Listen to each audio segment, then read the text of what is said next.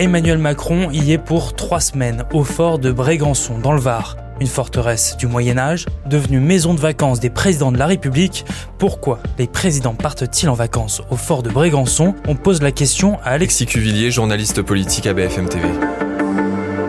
Le fort de Brégançon, c'est la résidence d'été des chefs d'État euh, de la Ve République depuis que le général de Gaulle en a décidé ainsi. Il avait euh, découvert ce lieu pendant euh, son premier mandat. La légende veut qu'il n'ait pas été extrêmement fan de l'endroit parce qu'il avait un lit trop petit pour sa grande taille et qu'il avait trouvé qu'il y avait beaucoup de moustiques sur ce petit fort. Mais néanmoins, il avait estimé que le lieu était très beau et que stratégiquement, en termes de position. C'était du coup un lieu possible en effet pour en faire la résidence d'été des chefs d'État. À quoi ça ressemble le fort de Brégançon? Le fort de Brégançon, c'est un ancien euh, fort militaire dont le confort était finalement assez sommaire. C'est un lieu assez simple qui a été beaucoup agrémenté, beaucoup aménagé. On a beaucoup parlé ces dernières années de la fameuse piscine qui avait été euh, creusée sur la décision euh, d'Emmanuel Macron. Certains disent que c'est pour aussi des questions de sécurité parce qu'il y a toute une problématique de la baignade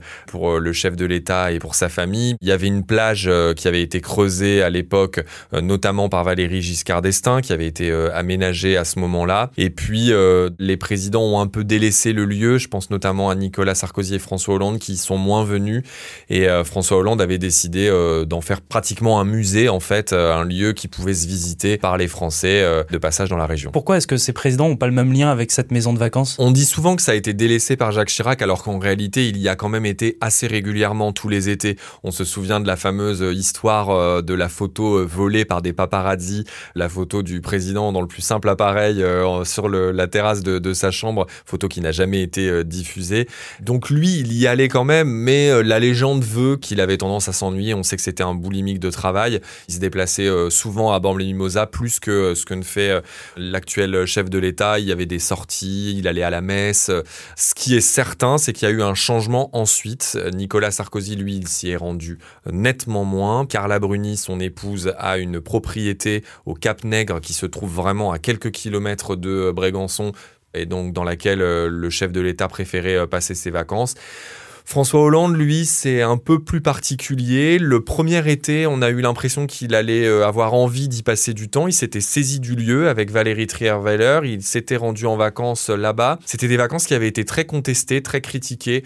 Il y avait eu une polémique là aussi sur des achats de mobilier. Peut-être que cela explique que très rapidement ensuite il ait décidé de ne plus y aller et donc de transformer le lieu euh, pratiquement en musée. Emmanuel Macron, contrairement à ses deux prédécesseurs, lui, euh, apparemment, il aime le fort de Brégançon. Il trouve que c'est un lieu agréable pour passer euh, des vacances. Ce qu'il apprécie aussi, lui aussi qui est un grand travailleur, c'est que le fort est complètement aménagé aujourd'hui pour pouvoir permettre à un chef de l'État de continuer de travailler. On sait d'ailleurs qu'Emmanuel Macron a reçu à plusieurs reprises des chefs d'État étrangers là-bas. On pense à Angela Merkel, on pense, c'était une autre époque, à Vladimir Poutine en 2019. Paraît-il en plus que euh, les visiteurs étrangers sont toujours euh, époustouflés par la beauté du lieu, donc euh, en termes de soft power, comme on dit, ça peut être un argument. Et puis, le chef de l'État peut continuer à suivre ses dossiers. Ça, c'est quelque chose que, notamment cette année, vu qu'il vient d'être réélu, son entourage met beaucoup en avant le fait qu'il va continuer de préparer la rentrée et euh, tous les dossiers chauds qui l'attendent.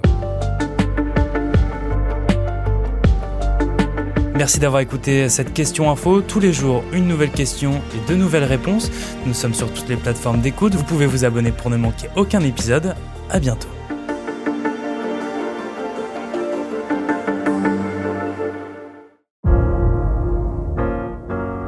Vous avez aimé écouter la question info?